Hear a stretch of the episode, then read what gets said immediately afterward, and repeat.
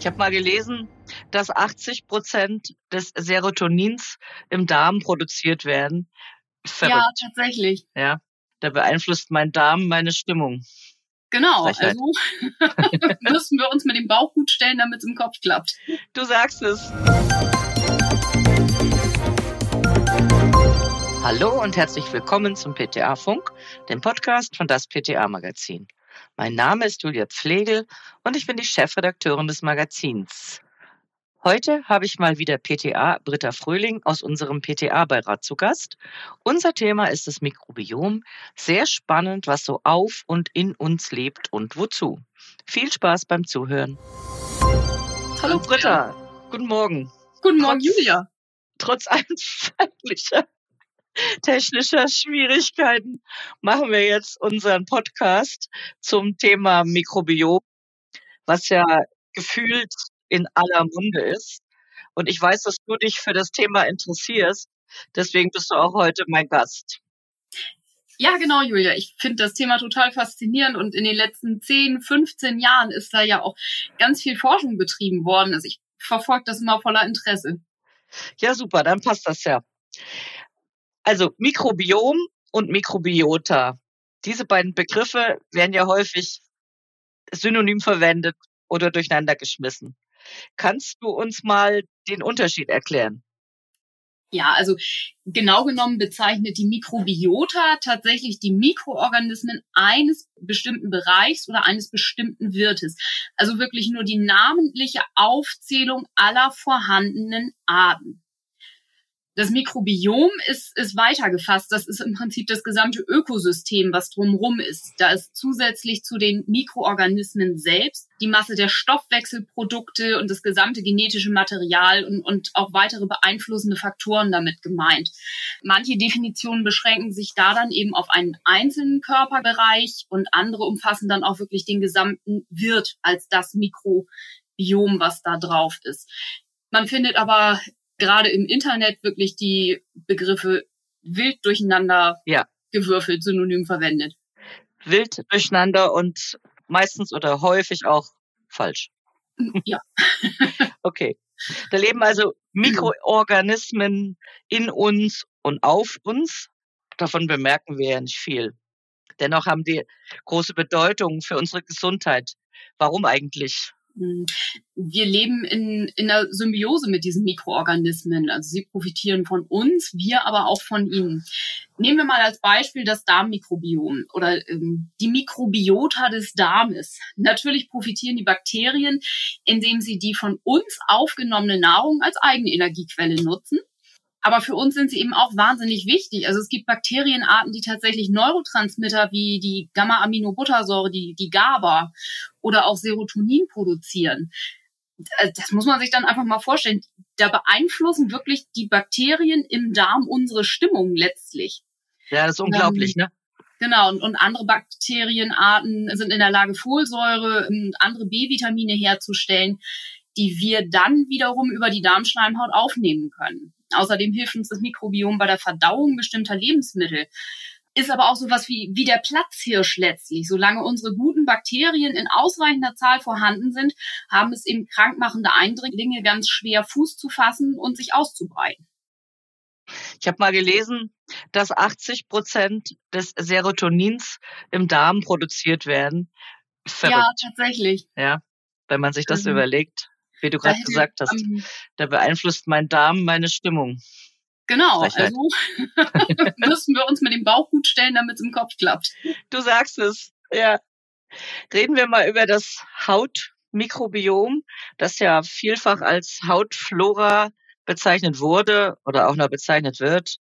Diese auf der Haut siedelnden Mikroorganismen haben ja eine Aufgabe, die du bestimmt jetzt super erklären kannst. Ja, auch da ist es so, dass diese Mikroorganismen in erster Linie wirklich ein Schutzschild gegen äußere Einflüsse bilden.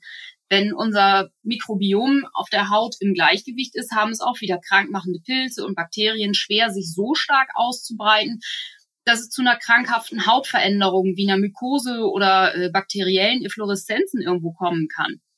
Und damit das Mikrobiom sich gut entwickeln kann, ist natürlich der saure pH-Wert der Haut von etwa 5,5 wichtig. Unsere Residentenkeime, also die, die ständig da sind, sorgen aber auch dafür, dass durch ihre Stoffwechselprodukte selbst der Säureschutzmantel auch wieder aufrechterhalten wird. Das ist auch so ein bisschen geben und nehmen, um das hinzubekommen. Und das Mikrobiom der Haut ist da auch sehr, sehr unterschiedlich aufgebaut, je nachdem, an welche Bedingungen es an der jeweiligen Körperstelle angepasst sein muss. Du kannst dir ja vorstellen, dass sich an so fettigen Hautstellen wie, wie dem oberen Rückenbereich, dem Dekolleté, ähm, eine ganz andere Besiedelung da ist als, als an eher feuchten Füßen oder an trockenen Schienenbeinen und Unterarmen. Was aber in Studien auffiel, ist, dass tatsächlich bestimmte Hauterkrankungen diese Unterschiede verschwinden lassen. Da ist dann plötzlich gar nicht mehr so ein großer Unterschied zwischen Fußsohle und Rücken. Und insgesamt ist eine geringere Bandbreite an Mikroorganismen da. Das wird als geringe Diversität bezeichnet. Ich glaube, das trifft auf Psoriasis zu und Neurodermitis, Richtig. meine ich. Neuere Forschungen. Bei der ist es auch so, dass das nachgewiesen wurde und auch bei der Akne vulgaris sozusagen. Mhm. Auch da ist es eben so, dass dann unsere gesunden Bakterien wirklich zurückgedrängt wurden.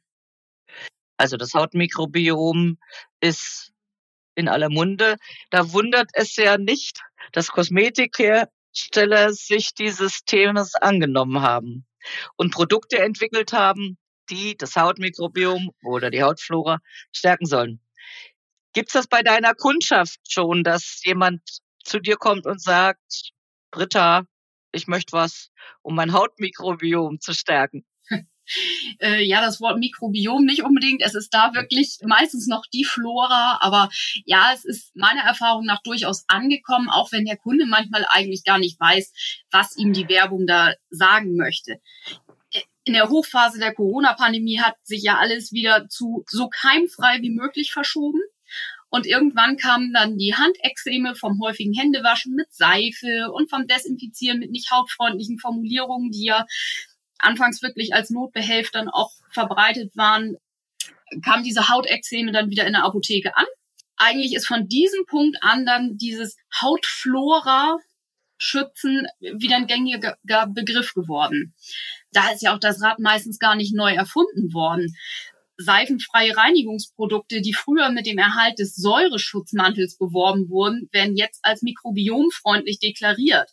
Es gibt natürlich auch Innovationen, die im prä- und probiotischen Bereich liegen. Aber letztlich geht es meistens darum, sozusagen nicht mit pH-Wertverschiebungen sozusagen das Mikrobiom hm. zu beeinflussen. Clever gemacht. Ja, durchaus. Also Säureschutzmantel ist gleich Hautflora. Stimmt. Ist ja, stimmt ja was. Noch bekannter als das Hautmikrobiom, das Darmmikrobiom oder die Darmflora. Also spätestens seit das Buch von Julia Enders Darm mit Charme auf den Markt gekommen ist, spricht ja quasi jeder über den Darm. Ja. Was beeinflusst denn die, das Darmmikrobiom besonders nachhaltig negativ? mit dem wir in der Apotheke in Berührung kommen? Ja, ganz klar natürlich eine Antibiotikaeinnahme, vor allen Dingen, wenn diese auch wiederholt stattfindet oder über einen längeren Zeitraum erfolgen muss, da dann auch die guten Bakterien in ihrer Vermehrung gehemmt werden oder eben abgetötet werden. Gleiches gilt auch für Chemotherapien. Auch das hat hm. natürlich negative Auswirkungen auf das Darmmikrobiom. Aber auch die typische Fastfood-Ernährung mit vielen einfachen Kohlenhydraten, insbesondere mit viel Zucker, mit wenig Ballaststoffen und womöglich dann noch mit ordentlich Süßstoffen, macht den Darmmikrobiom ordentlich zu schaffen. Und wenn dann noch Stress und Bewegungsmangel dazu kommen, dann leidet die Mikrobengemeinschaft wirklich so richtig. Und wie lässt sich das über die Ernährung positiv beeinflussen? Also was fressen Sie gern? Ballaststoffe, tatsächlich ja. Ballaststoffe. Aber ich kann dir hier wirklich ein großes Schlagwort nennen und das ist die mediterrane Kost. Ja.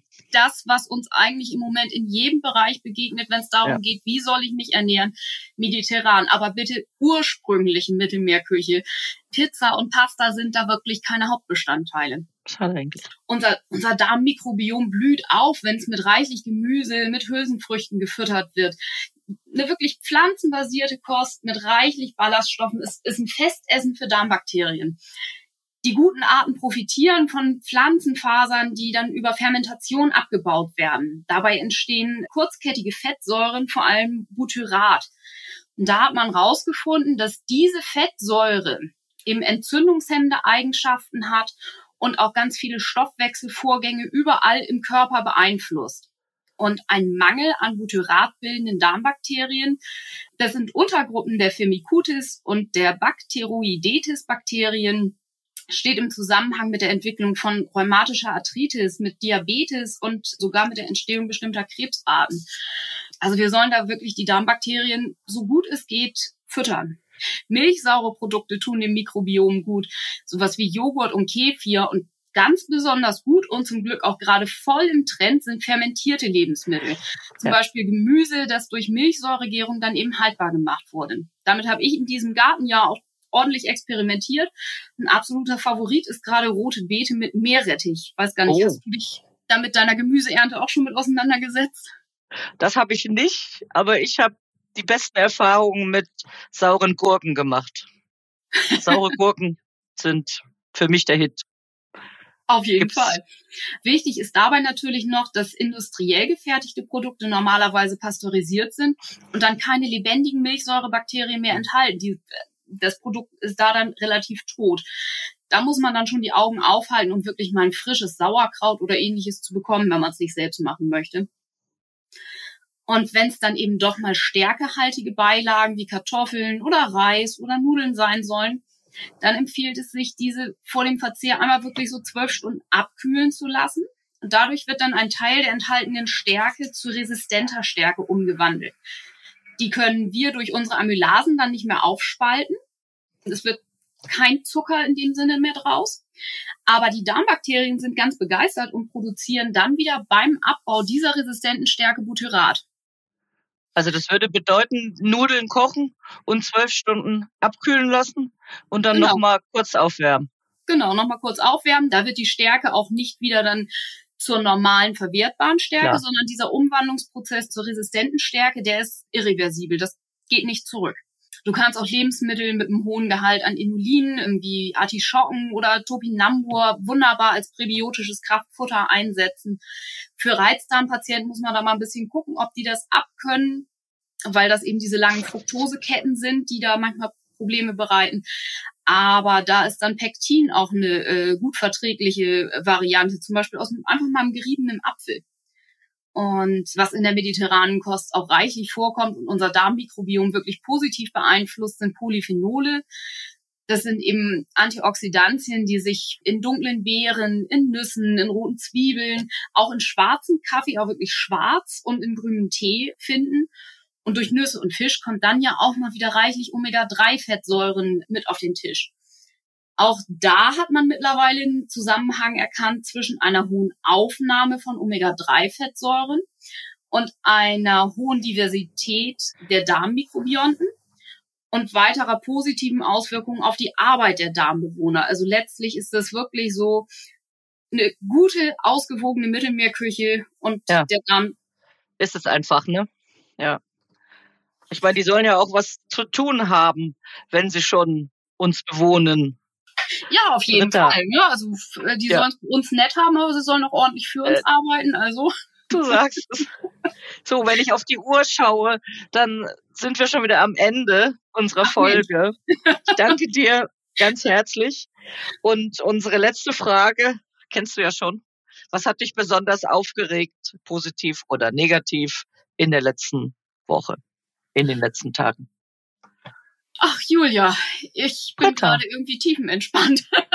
Cool. ich habe mich, ich habe mich gar nicht aufgeregt. Ich habe mich super. Äh, ja, Toll. weder positiv noch negativ. Es war mal eine ganz ausgewogene Woche. Also das höre ich jetzt nicht so oft, aber höre ich gerne. also vielen Dank, meine Liebe, und bis bald wieder. Sehr gerne, bis bald.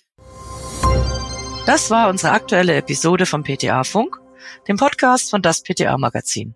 Danke, dass Sie zugehört haben. Wir freuen uns über Downloads, Likes und Kommentare. Auf Wiederhören bis zum nächsten Mal.